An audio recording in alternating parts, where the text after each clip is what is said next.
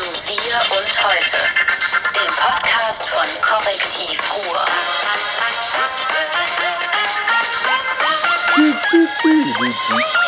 Bam! Hallo, Meine Herren, wir sind im Sommer. herzlich willkommen zum Fastsommer beim Podcast mit Martin Kais und dem Hausherrn und äh, Kaffeebetreiber. David Schraven. Wir begrüßen euch zum heutigen Podcast. Wir haben eine Menge Themen, über die wir mit euch reden müssen. Martin, du fängst an. Mach deine Themen. Ich möchte gerne hören, worüber du reden möchtest. Ich rede über große Städte Istanbul, Iserlohn und Düsseldorf und ähm, über Kassel-Rauxel. Das sind so grob gesagt meine Stationen dieses Mal. Was war das? Iserlohn, Düsseldorf. Iserlohn, Iserlohn. Ich kriege es nicht ausgesprochen. Die Iserlohner sagen, nein, das heißt nicht Iserlohn, das heißt Iserlohn oder was weiß ich. Ja. Stadt am Rande. Ich habe heute eigentlich nur ein. Thema, was mich total interessiert und wo ich halt hinterher bin. Das ist immer noch die Europawahl. Ich glaube, die meisten Menschen haben noch nicht begriffen, was das für eine Existenzwahl ist und dass man die ernst nehmen muss und dass man hingehen muss und dass das nicht einfach nur so Wir haben alles dahergesagt ist. getan. Wir haben doch, wir haben doch letztes Mal haben wir doch 37 Fragen quer durch Europa gejagt. Ich weiß, aber das reicht nicht. Wir müssen mehr machen. Wir müssen mehr Leute müssen das merken. Die müssen wählen gehen. Geht wählen, Leute. Es Europa gibt, ja, aber es gibt, es gibt, es gibt, es gibt einen Kabarettisten, ähm, Till Reiners, toller Mensch, äh, dessen ähm, Eintrag bei Facebook ich gar nicht gelesen habe, nur die Überschrift. Er sagte, geht mir weg mit diesem harmoniesüchtigen, hey, Europa, Europa, Europa. Ich glaube, ja, Europa ist wichtig, aber wir sollen nicht vergessen, dass es da äh, trotz aller Gemeinsamkeit, trotz der gemeinsamen Basis zwischen Parteien Unterschiede gibt. Das ist ja auch die okay. Meinetwegen soll Ja, da, da bin also ich die ganz bei. Deshalb habt ihr was hier gemacht. Ich fand das toll. Hier, hier an diesem Tisch, auf meinem Platz, saß in dieser Woche Dennis Radke. Dennis Radke, Kollege vom Bergbau, CDU, der hat zwei ganz tolle, also er hat viel über Europa geredet, das fand ich sehr interessant. Also ich werde ihn, weiß gar nicht, weiß nicht, ob ich ihn wähle, vielleicht wähle ich ihn. Nein. es ist, glaube ich, wenn ich sage, dass ich Dennis Radke wähle, glaubt das keine Sau. Ähm, der hat so schöne Sätze gesagt, ähm, das Guck mal, eine. du machst gerade Europawahl wieder langweilig. Oh, danke, dann gehe ich raus. Genau, du kommst nicht mit Details. Und Leute, worum es geht bei der Europawahl, warum Nein. ihr einfach wählen gehen müsst, egal ob ihr euch mit die Diskussion verfolgt oder nicht verfolgt habt, hör mal auf mit deinem Nein. Worum es geht ist, wenn die Populisten 30 Prozent kriegen im Europaparlament, dann kann der Haushalt von Europa blockiert werden, dann ist es zu Ende. Dann ist alles, was ihr hier an Schönheit habt, zu Ende. Darum geht das. Geht wählen. Das ist mir scheißegal, ob ihr den Rad gewählt, den sonst wen wählt. Ja, ja. Mir sind die ganzen Details total egal. Geht wählen. Nee, aber der Aufruf haut nicht hin, weil bisher alle Aufrufe in den letzten Wahlen geht wählen dazu geführt haben nicht, aber äh, die haben im Ergebnis gebracht, dass die Wahlbeteiligung stieg und der Anteil der AfD dadurch gestiegen ist. Diese alte Rechnung, Leute, wenn die Wahlbeteiligung höher ist, haben die Radikalen keine Chance, geht so nicht mehr auf. Also der reine Appell geht wählen. Doch. Nein. Doch, das geht auf, weil nämlich die AfD im Gegensatz zu den anderen Wahlen heute gezeigt hat, bewiesen hat, dass sie eine Partei der Kleinkriminellen ist.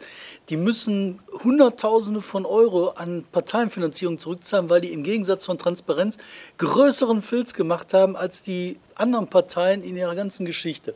Und das in Windeseile.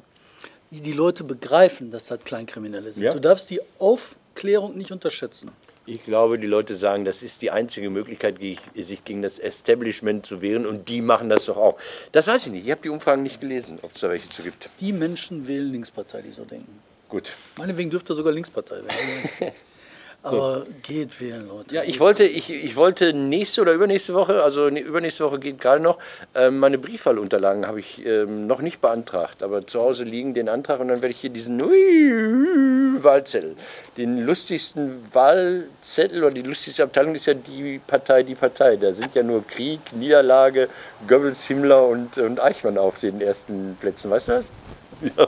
Bin ich sehr gespannt. Wieder. Ähm, ja, du warst in Castrop-Rauxel. Erzähl von Castrop-Rauxel. Castrop-Rauxel, eine wunderschöne Stadt irgendwo im Nirgendwo. Nein, ähm, toller Oberbürgermeister, tolle Stadt, äh, Doppelname, klasse, ähm, schönes Rathaus und neben dem Rathaus ist die Europahalle. Da wohnt das Westfälische Landestheater.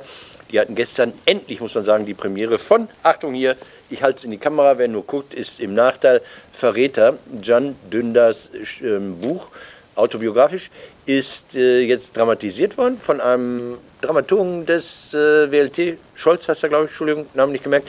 Die haben das auf die Bühne. Landestheater. Westfälische Landestheater. Die haben es auf die Bühne gebracht. Das ist eine Wanderbühne. Die haben es auf die Bühne gebracht und äh, vier Personen spielen damit. Jan, seine Frau Dilek, eine äh, zweite Stimme, mit der er da ständig im Dialog ist, und äh, einen Mann, der alle anderen Rollen spielt, Polizei und ich weiß nicht was alles.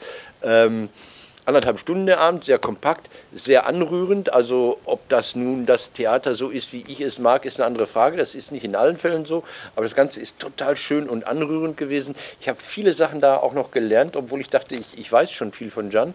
Ähm, ich habe die Stärke seiner Frau kennengelernt, die ist da total toll dargestellt. Das ist ja die Frau, die quasi als Geisel in der Türkei lebt und ähm, ohne die Jan nicht denkbar wäre und die aber anscheinend auch einen sehr schönen eigenen Kopf hat. Dann habe ich ähm, viele Leute da im Publikum gehabt mit türkischem Hintergrund, also diese berühmte Migrationshintergrund. Und das war, boah, ich kann das nicht schätzen, in den, in den Saal, das ist ja eigentlich ein Kammerstück, ist ein Stück für einen kleinen Raum. Das wird auch nachher in, in, in äh, Kassel-Brauxel im Studio gespielt. Bei der Premiere war man im großen Saal, da passen rein 600, da gewesen sind 450 etwa. Nein, wie viele? Also ähm, türkischstämmige, äh, von denen war... Hälfte, ein Nee, Drittel? nee, Hälfte nicht, Drittel, Viertel bis ein Drittel. Aber ist das schon mal schön, dass Leute. Ja, man erreicht ihn. Ein anderes Thema, können wir gleich nochmal drüber reden. Ähm, und da war das Schöne, die haben dann gesungen. Also ähm, es gab so sehnsuchtsvolle ähm, Lieder, die dem türkischen Geist entspringen, also dem türkisch eher linken oder liberalen Geist entspringen.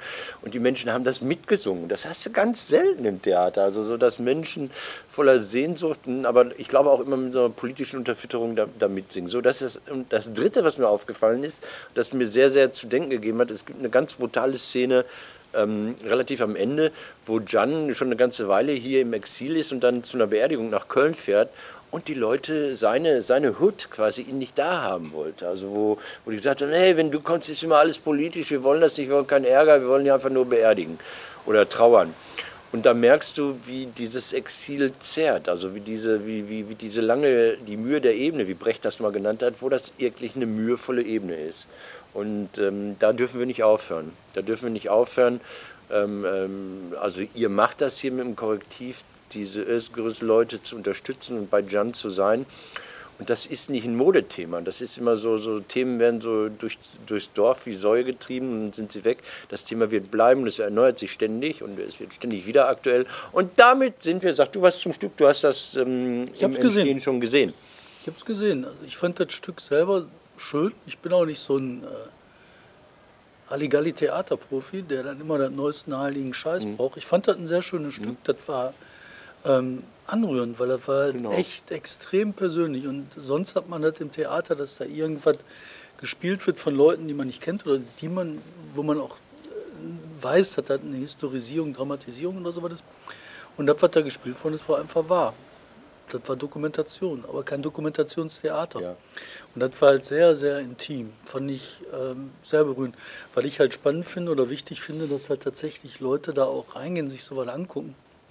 Weil die, die Art, wie Geschichte erzählt wird, ist halt auch was anderes. Da ist ein anderes Spin drin, da ist eine, du merkst, da ist eine andere Geschichtentradition dahinter. Und das hilft auch dabei zu verstehen, wie Menschen, die hier bei uns sind, wie die leben, wie die ticken. Das fand ich spannend. Aber ähm, was du gerade gesagt hast mit dem Modethema, das finde ich halt auch so spannend. Also ich arbeite jetzt mit Jan eine ganze Zeit lang und ich finde das halt extrem spannend, wie äh, Leute seine Nähe suchen, aber wenn es halt drauf ankommt, wenn es zum Schwur kommt, wenn es auf den Schwurhügel geht, wie der immer alleine gelassen wird. Andauernd, reihenweise. Und äh, die Leute schmücken sich mit dem, die heften sich den an wie so einen Orden. Ja. Aber wenn es halt äh, um was geht, die gehen alle stiften. Und überleg dir mal, wenn du, ähm, wenn du äh, das mal vergleichst mit den Leuten, die früher aus Deutschland abgehauen sind, ne, die dann irgendwo untertauchen mussten, die geflüchtet sind, die übers Meer gekommen sind, ne, was das für ein Erleben für die war. Ne? Und die sind ja nicht mal so prominent, sondern einfach Leute, die dann so Die haben irgendwann ihre Identität auch äh, wirklich fast verloren. Die Pariser Exilanten, die in Deutschland irgendwie Kulturarbeit gemacht haben zum Beispiel oder was, ne, die, die brauchte da keiner. Da gab's, Tucholsky, Tucholsky, was ist für mich ja. so ein Beispiel? Der ist eh nicht prominent. ja, Walter Benjamin, der sich das Leben genommen hat. Tucholsky auch. Ja, Und ab- ich habe, als ich das gelesen habe, damals die Geschichte von Tucholsky, ne, habe ich mir gedacht, so, ja, toller Mann, berühmt, Berlin, ähm, provokativ, immer da, ne, präsent, kommt ins Exil, kommt nicht damit klar, dass keiner was von ihm hören will, legt sich um. Ne? Aber, also ich habe auch dabei gedacht, was eine Flasche, weil das ging doch nur noch ein paar Jahre, muss man ein bisschen durchhalten. ich weiß ja nicht. Aber das stimmt halt alles nicht. Das ist alles gelogen. Diese Vereinsamung ne? Von, boah, Also, Also für mich, für, für mich auch, auch so, so, so, so, weil ich so mul- multikulturell mal äh, gelebt habe in einer Beziehung, für mich die Vorstellung, nicht in Deutschland leben zu können, also wenn ich das freiwillig wähle, ich gehe nach Mallorca, USA oder sonst hin, okay, aber ähm, meiner Sprache und dem Raum meiner Sprache beraubt zu sein, das wäre für mich das Schlimmste, würde ich durchdrehen. Ich wüsste gar nicht, was ich mache. Angeln.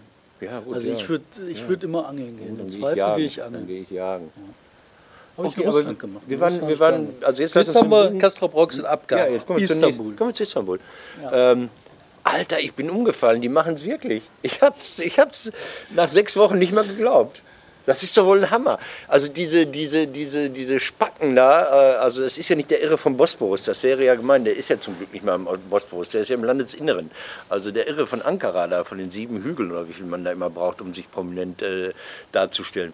Der, der, der, der Chef der Türkei, der, der, der Teilzeiteigentümer dieser halbdiktatorischen Veranstaltung, ähm, hat es jetzt ja geschafft, irgendwie Neuwahlen durchzusetzen in Istanbul. Da haben die ja sechs Wochen gebraucht, um einen Grund zu finden. Ja? Die mussten ja lange, lange wühlen und zu sagen, was können wir jetzt, damit ein bisschen so nach Demokratie und Rechtsstaatlichkeit aussieht, an, an Argument äh, äh, ausgraben, um diese Wahl wiederholen zu lassen. Haben gesagt, in den Wahlstuben saßen nicht ausschließlich Beamte.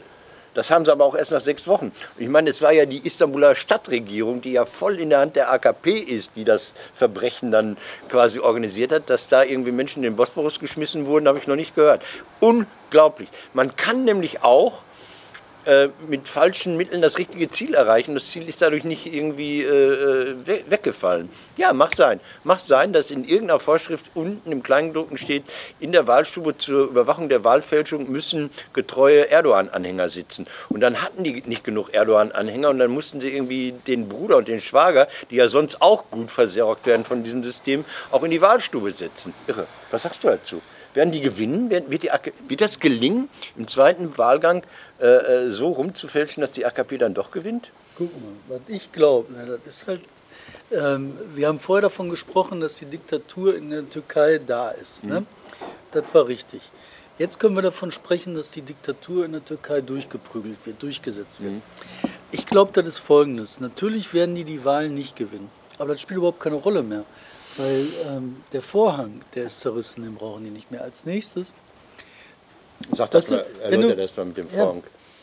Ähm, also, du bist ein Verbrecher. Ja.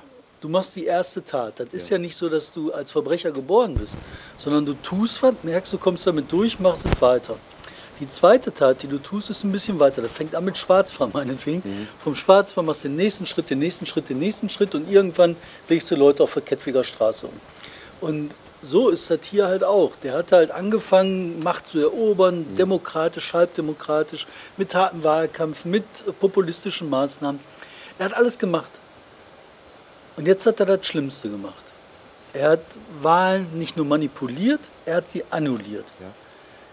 Das heißt, wenn die jetzt den nächsten Wahlschritt machen, können die anderen nicht gewinnen, weil er wird von dem letzten, von dem Extremsten nicht mehr zurückschrecken. Er wird betrügen. Der wird jetzt schon die Wahlzettel fertig ausgefüllt haben. Das, was der jetzt gemacht hat, ist der Weg in den, in den Bürgerkrieg. Aus dieser Sache kriegst du nur noch, also die Demokratie und Wahlen sind ja eine organisierte Form von einer ähm, Auseinandersetzung, um Krieg zu vermeiden. Ne? Steht bei Hobbes, ist so. Hat der Hobbes zumindest so geschrieben. Und äh, wenn du das jetzt halt wegnimmst, dann kommt der Leviathan wieder zum Ausbruch. Dann kommt wieder der Krieg als äh, Mittel der Auseinandersetzung vorn. Ja. Ähm, Und das wird da jetzt passieren, da kannst du, Du drauf glaub- was, wetten. was glaubst du für die Wahl im Juni? Du, du glaubst, die AKP dreht die so hin, dass sie gewinnt? Ja klar, und dann werden die anderen sagen, ihr habt uns beschissen. Mhm. Warum? Weil die auch beschissen haben. Natürlich werden die bescheißen. Dann ist klar, dass es keinen Ausweg mehr gibt. Was machst du, wenn du keinen Ausweg mehr hast? Ähm, die können ja nicht alle abhauen, die 19 Millionen. Das heißt, du musst zu den Waffen greifen. Was passiert? Also ich glaube, die werden äh, verlieren. Ich bin, äh, ich bin so ein idiotischer Optimist. Ich glaube, ähm, die AKP kriegt was Ja, auf aber die wenn die weil die Istanbuler, haben, ja, ja, aber die aber die alten Istanbuler, also es gibt ja zwei Arten von Istanbulern. Die Alt-Istanbuler immer mittlerweile in einer totalen Minderheit und die Zugereisten. Und die Alt-Istanbuler mögen ja die Gecekondu-Bewohner nicht so sonderlich gut leiden an vielen Stellen, aber diese Gecekondu-Leute, das sind ja eher, also die, die Zugereisten unter ärmlichen Verhältnissen da am Rande der Stadt Lebenden, ähm, das sind ja die AKP-Leute. Die, die Wahl insgesamt war ja schon so eine Land-Stadt-Wahl, so wie damals im Iran bei Ahmadinejad, wo die, wo, die, wo die Dorfbevölkerung gesagt hat, ey, ihr Klugscheißer da in den Städten, geht uns nicht auf den Sack.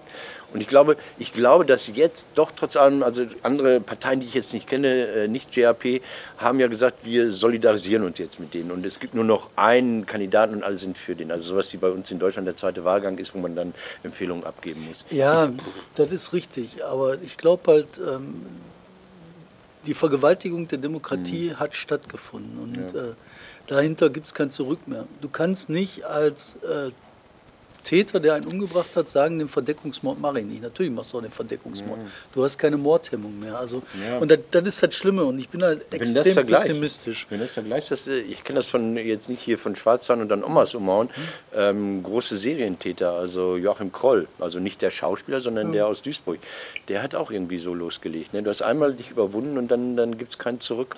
Das sind, das sind aber Triebtäter, oder wenn man die so nennt. Ja, aber das geht doch hier, das ist hier noch schlimmer als Trieb. Das eine mhm. ist halt, wenn er aus Emotionen tötest. Ja. Leute töten aus Emotionen. Ja. Hier geht es nicht um aus Emotionen töten, hier geht es um Geschäft. Istanbul hat einen Milliardenetat. Der Milliardenetat wird an parteinahe Organisationen verteilt. Das bedeutet, das, das geht um Kohle und natürlich kannst du als Mafia überhaupt nicht deine Kohlebasis äh, weggeben. Das geht nicht. Das Deswegen das wirst du alles in Bewegung setzen, um deine Machtbasis zu erhalten. Also deshalb bist du ja politischer Journalist und ich bin Kabarettist. Und ähm, ich glaube natürlich, dass diese Geilheit dazu kommt. Also dass dann Erdogan sich einfach total gerne geil findet. So, ja, der geil war gestern. Das, was jetzt passiert Meinst du, das ist Business bei ihm? Meinst du, das ist nicht geil? Wer seid ihr? Ich habe die dicksten Eier. Ich bin gestern. eigentlich der Herrscher der Welt. Wer seid das ihr? War, das okay. war gestern. Das war bis zum Beschiss. Aber durch diesen Beschiss jetzt hat, ist halt nachgewiesen, mhm. erwiesen, dass mhm. es halt um ökonomischen Machterhalt geht. Ey, dafür brauchst du, das äh, Marxismus für Anfänger, Kurs null. Ich wollte jetzt. Ich will jetzt was. Ich, ja, ich wollte den Bogen weitermachen. Achso, ja, ich wollte, wollte jetzt zu deinen. Na gut, dann mache ich. Ich wollte den Bogen. Ich bin ja Dramaturg im Gegensatz zu dir. Was wolltest du denn für einen Bogen? Ähm, äh, kleiner Zwischenschritt von, von Istanbul zu Berlin, zum Görlitzer Park, wo jetzt irgendwie mit Sprühkreide, ja, pass auf, wo in Sprühkreide den Dealern Plätzchen da freigehalten werden und alle sich aufregen, inklusive Alice. Und dann denke ich, ey, wie cool ist das denn? Man sollte das so konsequent machen, dass man wie bei 5G eine Versteigerung daraus macht, dass die besten Dealplätze morgens irgendwie äh, äh, vertickt werden. Es ist lächerlich. Es ist so lächerlich, wenn ich mir angucke, wie kriminell, und jetzt kommt der Bogen zu euch, zum Korrektiv, wie kriminell doch hier in der EU Kohle beiseite geschafft wird. Das wollte ich hier, jetzt wollte ich hier die Rampe so ja. legen. Man müsste eigentlich ganz viel Sprühkreide benutzen, um kriminelle Machenschaften zu kennzeichnen in diesem Land. Ja, also das ist noch was, das okay, beschäftigt mich, okay. mich gerade extrem, ja. beides. Ähm, das Versagen des Rechtsstaates ist ja eine total subjektive Nummer. Ähm, weißt du, du ähm, erlebst den Staat als, ich sag mal, Durchsetzender, als der, der alles kontrolliert, ja. als der, der ähm, ein bisschen patriarchalisch sagt hier, pass auf, der Puff ist mein, der Puff ist ruhig. Ne? Einer kommt raus, kriegt auf die Fresse, der Puff ist ruhig. Das ist der Rechtsstaat. Zumindest soll er das sein. Weil das, was früher die Willkür war, wird halt ersetzt durch Recht, durch gemeinschaftlich beschlossene Gesetze. Und die müssen eingehalten werden. Das ist äh, die Broken Windows Theorie, dass man, wenn ein Fenster eingeschlagen ist, sich kümmert. Das ist, wenn einer gegen Gesetze verstößt, auf der Straße, dass man den verfolgt. Wenn ich jemand hier 50 Euro aus der Tasche ziehe, dann erwarte ich und habe ein Recht darauf, dass die Bullen kommen und mich verfolgen. Bei den Drogentypen ist das so. Natürlich kannst du so einen dauernden Rechtsverstoß nicht ertragen als Gesellschaft. Entweder änderst du das fucking Recht oder du verfolgst die Typen. Und das ist so ein Zwischending gerade. Eigentlich ja. muss das Recht geändert werden, sagt jeder. Ja, dann sollen sie scheiß Recht ändern, aber die können nicht einen Rechtsverstoß einfach hinnehmen. Was soll denn das für das nächste heißen? Ich werde beim Fahrradfahren erwischt, weil ich auf mein Handy gucke. Ich zahle und der zahlt nicht. Aber ich bin Damit bin ich doch an kein Nein. Gesetz mehr gebunden. Ja. Jetzt kommt das nächste. Jetzt lass mich das abschließen. Ähm, Leute, wir reden mit einmal drüber, dass in unserem Land kein Geld da ist. Dass Flüchtlinge uns leer fressen, dass Kitas nicht bezahlt werden können, dass arme Menschen kein Geld kriegen. Wir reden über Einschnitte, die gemacht werden müssen. Wir reden darüber, dass, äh, weiß ich nicht, in den nächsten fünf Jahren äh, Scholz äh, Wünsche von Etatbrüdern ähm, beschneiden muss. Und was passiert? Die klauen hier Geld aus unseren Kassen, ja. Milliarden. Ja. Und da geht keiner raus und fängt die Räuber? Ja, eben. Ich will, dass die Räuber gefangen werden. Und ich will, dass das Geld zurückgeholt wird. Und man kann das nicht ertragen, dass die Typen einfach rumlaufen und ihre Kohle verprassen in Dubai. Wofür haben wir die Polizei? Wofür haben wir Geheimdienste? Wofür haben wir Gerichte? Um die Typen aufzuspüren, zu fangen, vor Gericht zu stellen, in den Knast zu stecken. Das ist Rechtsstaat. Aber was machen wir? Kreidestriche auf dem Boden für irgendwelche das ist das, was ich Penner, sage. die Hasch verkaufen. Echt, ey. Boah. Aber jetzt, nachdem du dich aufregst, das gibt den Menschen die Möglichkeit, äh, mitzuerleben, worum es geht. Weil eure Recherche ist online, ist zu lesen, aber wer nur diesen wunderbaren Podcast sieht, weiß gar nicht, worum es geht. Also, das geht um Grand Theft Europe. Wir haben mittlerweile von Korrektiv nachgewiesen, dass 100 Milliarden, über 100 Milliarden Euro an Steuergeldern geklaut werden. Das ist kein Geld, was nicht eingezahlt worden ist, das ist Geld, was ich eingezahlt habe in meine Steuern, das du eingezahlt hast, was ihr eingezahlt habt, was aus den Kassen geklaut worden ist. Und die Typen, die mit dem Geld abgehauen sind, können weiter rumlaufen. Grand Theft Europe. Guckt euch das an. Verlinken Die verprassen die scheiß Kohle auf Dubai und wir müssen uns die Typen fangen. Warum guckt sich der Staat das an? Ja, weil Warum das ist er so bequemer ist, was weiß ich, weil er zu wenig Druck kriegt. Weil das einfacher ist, Ersatzprobleme zu schaffen und zu lösen, als die wirklichen Probleme Aber anzugehen. äh, das meinte ich, genau das meinte ich mit dem Girlie, ja. Der Girlie, der wird so dramatisiert, boah, da sind Leute, die machen, wie viel Umsatz macht so ein Dealer? 200 Euro am Tag, 300 Euro am Tag oder sowas, keine Ahnung. Ja, so. weiß ich nicht, das sollen sie Gesetze er ändern, aber solange die Ja, aber Gesetze ich- so sind, müssen die Typen verfolgt werden. Das ist ganz einfach. Aber dieses Ersatzverfolgen war schon immer beliebt. Also ich weiß nicht, was Erdogan für ein Thema hat. Bei den Nazis hat man äh, diese großen Verbrecher. Es war ein verbrecherischer Staat, der hat Millionen von Menschen umgebracht. Und man hat geguckt auf so, so Serienmörder wie Hamann, warte noch ein Weilchen, dann kommt äh, Hamann mit dem Hackeballchen oder Kürten. Also man hat da die Angst äh, projiziert auf eine ganz andere Ecke. Und so macht man das heute auch. Aber warum, warum macht der, du sagst, der Staat ist einfach zu bequem, hä? Das kann Er kriegt sein. zu wenig Druck. Weil das ist einfacher zu sagen, das ist für jeden einfach zu verstehen, ey, da vorne, der Kita, der klaut dein Geld. Guck dir mal die Kinder auf der Straße an, die sind scheiße, die kriegen zu wenig Geld oder zu viel Geld. Nimm dem das weg. Die Menschen in unserem Land werden gegeneinander aufgehetzt, weil die Wahnschuldigen nicht verfolgt werden. Und ich sag dir, das ist nicht das Ende des Liedes. Ich bin verdammt sauer und ich sag dir, da werde ich noch einiges bewegen. Und wir jetzt, jetzt- bewege ich was anderes. Ähm, und zwar. Sollen wir eben eine Blende machen? Nein, wir machen weit? keine Okay. Blende, wir machen jetzt Aachen. Aachen. Aachen. Aachen hatten äh, zwei Preise. Der Drei. eine, ich kenne nur den Karlspreis und den Friedenspreis. Den, wieder den tierischen Ernst. Ah, drei Preise. Aber jetzt sagt Karlsruhe Friedenspreis, Also, wichtiges Thema. Karlspreis ist ein Preis, den kriegt man, wenn man großer Europäer ist. Den kriegen so Leute verliehen Papst. wie Bill Clinton, Papst und äh, König Karl der Große. Ähm, Kostüm. Und dann gibt es den Friedenspreis. Den Friedenspreis, das ist so ein wieder den Karlspreispreis. Der wird verliehen gerne von, äh, von der Linkspartei, glaube ich, ähm, zusammen, oder Aktivisten aus der Linkspartei, Friedensbewegte Vögels, ähm, zusammen mit Stadt Aachen und äh, dem Gewerkschaftsbund, DGB. Und das ist so ein Restbrocken von der Friedensbewegung, die mal richtig geil war und die dann irgendwie äh, unter die Fittiche von so, äh, von so Russland fremdgesteuerten Typen gekommen ist, Spacken.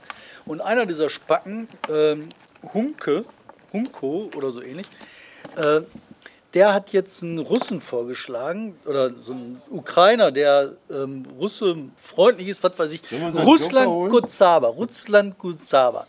Und der Russland Guzaba, der hat sich rausgestellt als riesengroßer Antisemit, der gesagt hat, die Juden sind nämlich in den Holocaust gekommen, weil sie das selber wollten, weil die so ein schlechtes Gewissen hatten, weil die die Nazis geschaffen hatten und Stalin. So einen antisemitischen Scheiß. Der Hunko, der schlägt ihm für den Friedenspreis vor. Die anderen im Club, die gucken halt nicht genau hin und sagen, ja, ja, ist in Ordnung, der soll immer kriegen. Keine Filme gut, super. Unfassbar. Ich meine, die ruinieren äh, alles, was da. Ja, aber erzähl die Geschichte zu Ende. Erzähl sie weiter. Ja, was ist der passiert? Markus Benzmann, unser Hackebeil Unser Jokermann hier im, im- im Dickicht, hat diesen Fall äh, gefunden, aufgeklärt, die ganzen Sachen übersetzt, dem DGB geschickt und dann haben die gesagt, ach du heilige Scheiße und haben das weggelassen. Der Hunko hat zuerst noch gesagt, nein, nein, das ist alles in Ordnung und der, wir stehen voll hinter dem Russland-Kazaber, weil er setzt sich nämlich für Russland ein in der Ukraine. Äh, die, sind, die sind so schacke. Ne? Also, Dürfen wir jetzt mal eins sagen? jetzt müssen wir Pause machen, Durch gute Recherche vom Kollegen hinter der Stellwand, hinter der Kamera, durch guten Journalismus ist Schlimmes verhindert worden. Nicht Gutes bewirkt, aber Schlimmes verhindert. Ja, zumindest haben sie einen alten Spacken Wir rausgeholt. machen jetzt die Blende. Ja! Und boah, das sind immer so Tricks. Das, äh, der Hitchcock hat mal einen Film gemacht, wo, die- wo, wo, wo die Leiche da in, diesem, in, in dieser Truhe liegt. Da hatte man noch nicht so viel Filmmaterial. Da hat er nur Schnitte gemacht, wenn, wenn die Filmrolle zu Ende war. War das Vertigo? Man muss mir weiterhelfen. Vertigo, mhm. Und dann hat man immer die, die Truhe so hochgeklappt und dann, dann war der Schnitt. Das waren drei Schnitte, glaube ich, in dem ganzen Film oder vier, weiß ich nicht. Und ist äh, gut gelungen. So machen wir das hier für Leute, die uns nicht sehen. Dieser Chip nimmt nur 25 Minuten auf und dann muss man immer so ein bisschen gucken, oh scheiße, gleich jetzt zu Ende. Dann halte ich einmal eine Karteikarte gewagt, gekonnt. Wahnsinnsschnitte. Ähm, okay, so, was waren wir? Wir waren durch. Ich habe nur zwei Städte und ich habe auch vielleicht die Bild heute nochmal. Die Iserlohn. Der Satz im Iserlohn. Hast du es mitbekommen, dass in Iserlohn der Bürgermeister demnächst nicht mehr Bürgermeister ist? Alter, es gibt Geschichten, die gehen leider unter. Iserlohn, ähm, so eine Stadt, da herrscht bis September noch Peter Paul Rubens, nein, Ahrens, SPD-Mann, äh, zweite Wahlzeit, Bürgermeister. Die hatten da so eine Wählerinitiative, die hieß gemeinsam für Iserlohn, GFI, und äh, der Laden gehörte Ur Ünal. Und Ur Ünal war zufällig auch Mitarbeiter der Stadt Iserlohn, ist es jetzt nicht mehr und ist 250.000 Euro reicher. Also man hat einen Auflösungsvertrag mit diesem im mittleren Dienst tätigen Kollegen äh, gemacht und hat ihm 250.000 Euro Abfindung hinterhergeschmissen, damit er endlich die Stadtverwaltung verlässt. Jetzt ist hier jemand irgendwie ähm, im Ungewissen und äh, wir sind hier immer so im Flow. Okay, sorry, sorry, sorry. Ich bin wieder Überleg das mal. Ja, zwei. Es, es gibt so, der hat Warum elf hat er die Jahre- Kohle gekriegt? Das weiß keiner, Schweigegeld wahrscheinlich. Omerta. Der hat elf Jahre lang, elf Jahre lang bei der Stadt Iserlohn. Und jetzt, jetzt du als alter äh, Arbeitsrechtler. Amt? Irgend so Ordnungsamt und so hat er früher Knöllchen geschrieben, dann hat er sich ein bisschen qualifiziert, dann hat er die auch in einen Briefumschlag gesteckt oder sowas. Also, ähm, das normale. Jahre? Elf. Das normale Abfindungsgeschäft ist ein halbes Monatsgehalt, ist äh, pro Jahr, kriegst du ein halbes. Wenn die, Moment, ja, Moment, wenn die Gewerkschaft dabei ist, kommst du auch mal auf ein Monatsgehalt. Und wenn die IG Metall dabei ist, vielleicht sogar anderthalb pro Jahr. Aber ich habe mal ausgerechnet, wenn er ein Monatsgehalt bekommen hätte, hätte er, also pro Jahr, dann hätte er einen Verdienst gehabt von 22.700 im Monat. Das stinkt so, die Sache. Und dieser Bürgermeister, der sich dann irgendwie so reinwischt, er sagt, nein, ich war das nicht, ich habe das gar nicht unterschrieben, das war der Leiter des Personalamtes, ich war nur zufällig im Nebenraum, habe so durch den Türspalt gelinst. Diese Sackgesichter, ja, die so krumme, schäbige, ekelerregende Geschäfte machen, ja, die können das machen, weil der Vertrag rechtswirksam zustande gekommen ist. Dieser Uhr Ünal, der, der läuft jetzt durch die Stadt geprotzt, hey Jungs, ich lade euch ein, ich habe die Kohle gemacht, ja. Also der hat sich selbst verraten, der ist auch nur so doof, sich selbst zu verraten. Äh, äh, der hat das Ding selbst in Gang gesetzt, sonst hätten die Leute das gar nicht mitbekommen. Das Aber- stillschweigend gelaufen. Aber ja, vielleicht passiert das ja ab und an noch mehr, ne? Ich glaube, dass das noch mehr passiert. Mehr das ist der normale Dreck, dass das, das funktioniert. Jetzt, jetzt ist der weinerlich, der Bürgermeister, oh, man hat so viel seiner Familie jetzt und er wurde beschimpft bei Facebook und das hielt er nicht mehr aus, so viel Dreck und er hat doch nur das Beste getan. Hat gesagt, ich trete dann mal zurück im September. Und im Was ist denn da los? ja, immerhin hat er das erkannt, ne? also na, nachdem man ihm Ja, vor mehrere Schienbeine er- getreten ist. Ja, aber warum? Oh, das wird ja super spannend. Und äh, der war von welcher Partei? SPD. Der? Nein, der U Uwe, Uwe Ünal war, war äh, äh, früher mal in der SPD, hat dann so eine Bürgerinitiative gegründet, die heißt Gemeinsam für Iserlohn, die ist mittlerweile abgewickelt. Ende letzten Jahres hat die sich aufgelöst, weil ihm keiner mehr folgen wollte. Uwe hat mittlerweile einen Job in einer anderen Stadtverwaltung, also in der Nachbarschaft. Ich hoffe, es ist nicht Schwerte. Und ähm, ist glücklich. Und ihm kann man das Geld nicht nehmen. Und er klagt, und jetzt ist jetzt ganz interessant, jetzt sind wir auf dieser Schwelle Rassismus und so weiter. Und dann gibt es natürlich wüste Facebook-Beschimpfungen und wo auch immer. Und dann sagt Uwe, ihr Rassisten, ja, ihr immer nur, weil ich jetzt hier türkische Namen und so weiter und so fort. Äh, wenn das ein Deutscher gewesen wäre, Name, dann hätte ihr das nicht gemacht. Und damit versucht er sich zu verteidigen und dann, dann solidarisiert sich die türkische äh, Community mit ihm. Ne? Ja, ihr dürfen Deutsche immer nur für den Türke von mal und so. Es ist völlig wahnsinnig. Völlig. Und ich kann nur an, ich, ich kann nur annehmen, man hat die 250.000 Euro diesem Mann nicht nur für die tolle Knöllchenschreiberei gegeben, sondern vielleicht, damit er gewisse Sachen nicht macht. Sonst gibt man doch immer nicht so viel Kohle, oder? Nein, unmöglich. Aber vor allen Dingen äh, ein Bürgermeister, selbst wenn das so gewesen wäre, dass das gewesen wäre, ein Fehler, sonst was, ne? äh, der tritt, wegen sowas trittst du nicht zurück.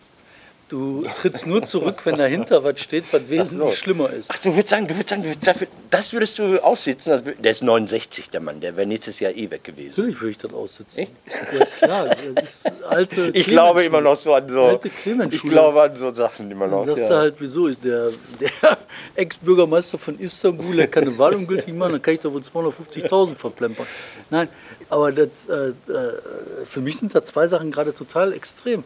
Das eine ist, ähm, man muss rauskriegen, wofür das ja, Schweigezelt Presse dranbleiben. Lokalpresse dranbleiben, drangehen, hin. Staatsanwaltschaft vor allen Dingen auch. Untreu, Das- auf jeden Fall. Untreue, Irgendeine Untreue. Irgendeiner hat da irgendeine Untreue begangen. Ähm, vor allen Dingen normalerweise Schweigegeld, ne, sind 10% vom Umsatz. Ja, das ist natürlich eine ganz andere Rechnung, das stimmt. Das heißt, das müssen dann äh, ja, zweieinhalb Millionen Minigen. Das ist so, so Genehmigung einer wilden Müllkippe oder sowas in der Preisliga, ne? Oder ein paar Busse ein kaufen. bisschen dann. mehr. Das ist Busse kaufen, das ist irgendein Karussell, wo irgendwie richtig Geld geflossen ist. Iserlohn ist eh so eine Stadt, die stinkt zum Himmel. Ähm, das Zweite, was mir da äh, durch den Kopf geht, Mhm. wo du halt gerade erzählst, ne? Ich war ja jetzt wegen diesen äh, Autokorsi, ne? war ich im Internet. Ne? Ja. Also mit den äh, Leuten, die. Hochzeit, Hochzeitspartys. Ne? Und dass die Leute sich da so aufregen und so. Und äh, dann habe ich halt gesagt, so, ja, mein Gott, ne, also äh, in meiner Zeit, als meine Generation am Heiraten war, ne, ähm, was da für Hochzeiten waren, da sind wir auch Autokurse gefahren. Wir haben auch total Bullshit gemacht. Sachen, für die ich heute nicht jetzt sagen würde, macht das auch. Ne, das war ziemlich verkehrsgefährdend. Ja. Das war nicht okay. Wir sind nicht mit Knarren rumgerannt. Nee. Böller hatten wir. Ja. Ähm, jetzt die Leute, wo die sich so aufregen, natürlich, wenn da ein, zwei bei sein, was wirklich scheiße ist, wenn die auf der Autobahn die Leute ausbremsen, das ist scheiße. Aber ähm, das werden nicht alle sein, das werden Ausnahmen sein. Mhm. Und äh, ich glaube, da wird ein ziemliches Bohai gemacht. Ich sagte mal was. Und da habe ich dann kommentiert und habe gesagt, Ja. boah Leute, macht mal Pause. Ja. Ne? Unser Indianeralarm früher, das war auch ganz schön scheiße. Und ey, die fallen über dich her. Ne? Echt? Also ich habe das mal vor Jahren gemacht. Ähm, 1990 kam das auf, dass die Deutschen irgendwie durchtreten, weil sie Fußball-Weltmeister wurden und da äh, durch die Stadt gerannt und gefahren und hupen, auf dem Dach tanzen und sowas alles gemacht haben. Als ein paar Jahre später Galatasaray Istanbul Europameister, Europapokalsieger wurde, habe ich den türkischen Korso quasi angeführt. Ja, habe ich meine Familie gesagt, los, raus auf die Straße. Und es gab auch damals schon zweierlei Recht. Die Türken feiern Galatasaray Istanbul einen riesen, was machen die unsere Straßen und so weiter und so fort. Die Deutschen proleten sich durch die Gegend, weil Deutschland Weltmeister wird, kein Problem. Äh, wie heißt das dann? Neue Identität und Ja, aber, frei und ja, aber und so. ja, ja, ja, ja, ja, aber Weltmeister Deutschland ist, Ist was anderes, ist was anderes. Das ist was anderes. Ist was anderes? Ja, ähm, ich habe Da haben die bei uns im Bottrop Tankstellen geplündert, als Deutschland Weltmeister geworden ist. Weißt du? Das war möglich. Und da hat sich keiner aufgeregt. Da haben die gesagt, ah, ja, Jungs hatten Ja, und, äh, und Galatasaray Istanbul äh, wurden wir irgendwie auf den Acker äh, umgeleitet, bloß nicht in die Innenstadt, die Türken um den Wall fahren.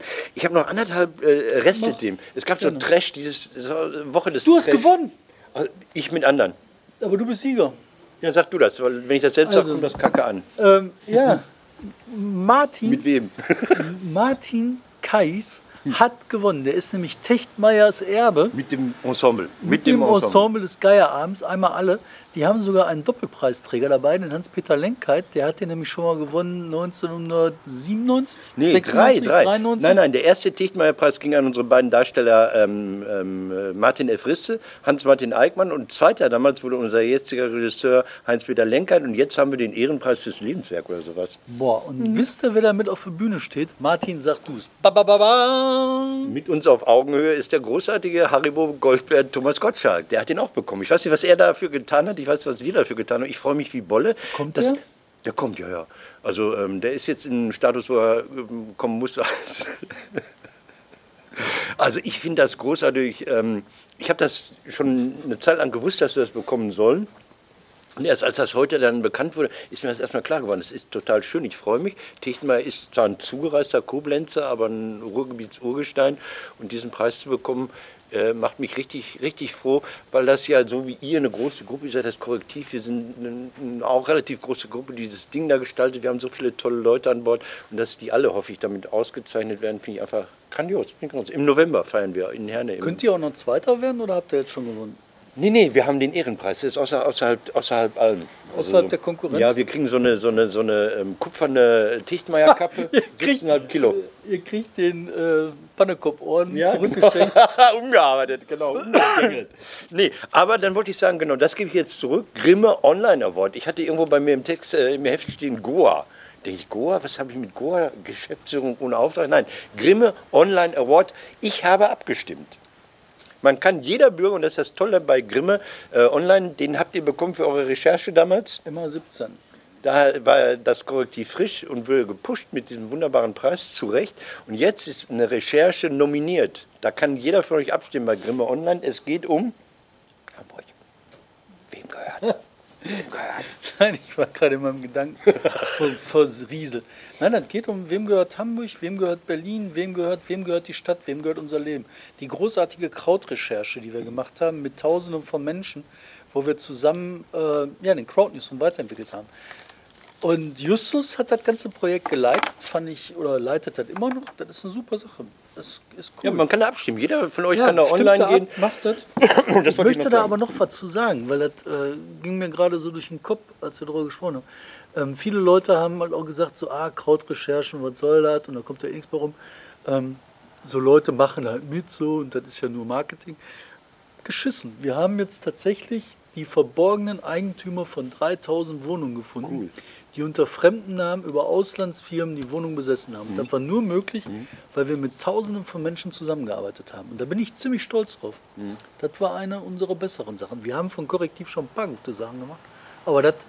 Aber ich kenne mittlerweile, wie das läuft bei diesen Preisen, bei Grimme-Preisen und sonstigen Preisen. Ähm, das ist, äh, ey, die kämpfen damit mit äh, harten Bandagen alle. Ne? Also bei so Abstimmungsdingern meinst du Ja, jetzt? und nicht nur mit Abstimmungsthemen, auch bei, bei Jury-Sachen Ja. und so. Ne? Da, da denkst du echt so, meine Herren, ey. Also, Hoffentlich gibt es eine schöne Party bei uns. Bei Grimme Online, wie ist die Party gewesen? In Köln? ähm, die erste Hälfte war sehr gut, die zweite Hälfte kann ich mich nicht dran erinnern. So, jetzt komme ich aus der Abteilung Trash. Zu Düsseldorf. Erstens Düsseldorf. Ein CDU-Ratsherr, hast du es mitbekommen? Nein, du hast schöne Sachen. Erzähl. Parkgebühren für Fahrräder hat er gesagt, will er haben. Dachte ich, Karneval ist immer, äh, der hat gesagt, die Autofahrer zahlen ja auch, warum die Radfahrer nicht auch? Man glaubt es nicht, das hat er wirklich.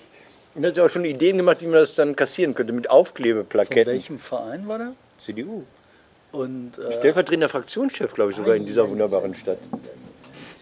Das Man sagt nichts, ne? man sagt Nee, besser nichts, sagt oder? nichts. Man, ich möchte nicht. Das ist so die Trash-Abteilung. Und die nächste hier, diese große Tageszeitung, hier, ich halte das mal ins Bild hier. Äh, äh, ich, Entschuldigung, das ist ja Werbung für mein Bild. Linker Ministerpräsident will Nationalhymne abschaffen.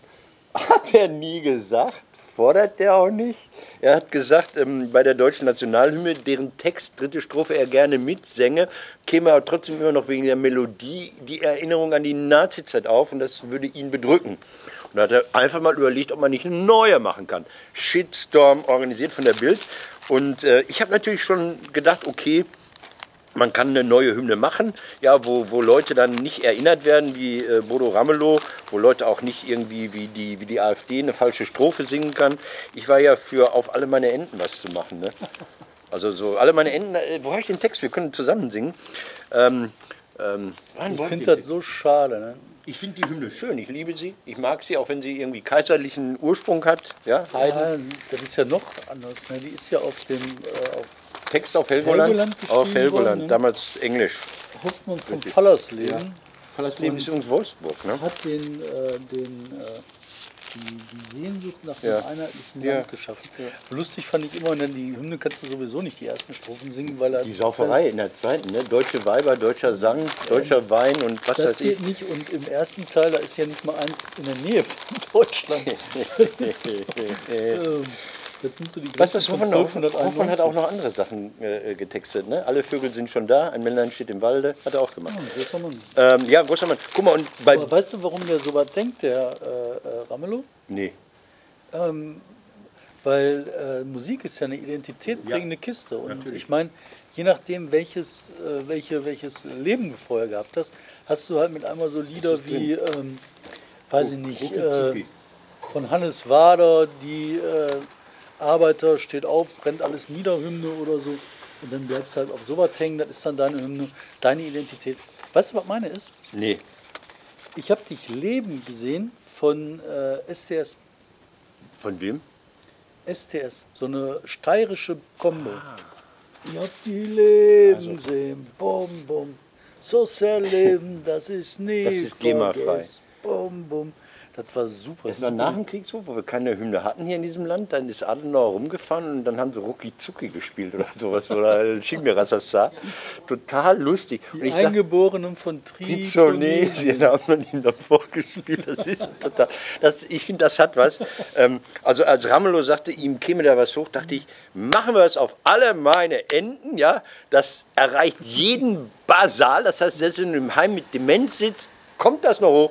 Ich bin dafür, nur die besten Menschen leben hier im Land, leben hier im Land, sind ganz gern besoffen, selten bei Verstand. Das zum Beispiel. Aber die Bild, die daraus einen Skandal machen wollte, ich falte jetzt hier die Bildzeitung zusammen und mache daraus ein Schiff. Die Bild ist ja auflagenmäßig das sinkende Schiff. Und ich frage mich, wird sie die erste große Zeitung in Deutschland sein, die untergeht? Nein. Gut.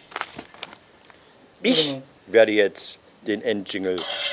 Du wolltest es entschuldigen. Du magst jetzt gerade die Bilder zweite. Welcher hat der ganz ah, Wiedersehen. jetzt, jetzt wird das größte Geheimnis der Menschheit bleibt uns jetzt hier dumm. Wir werden alle sterben. Aber ist ja nicht. Das ist so ein, so ein, so ein Alltagsding. Die, die, die denken, die kommen damit durch.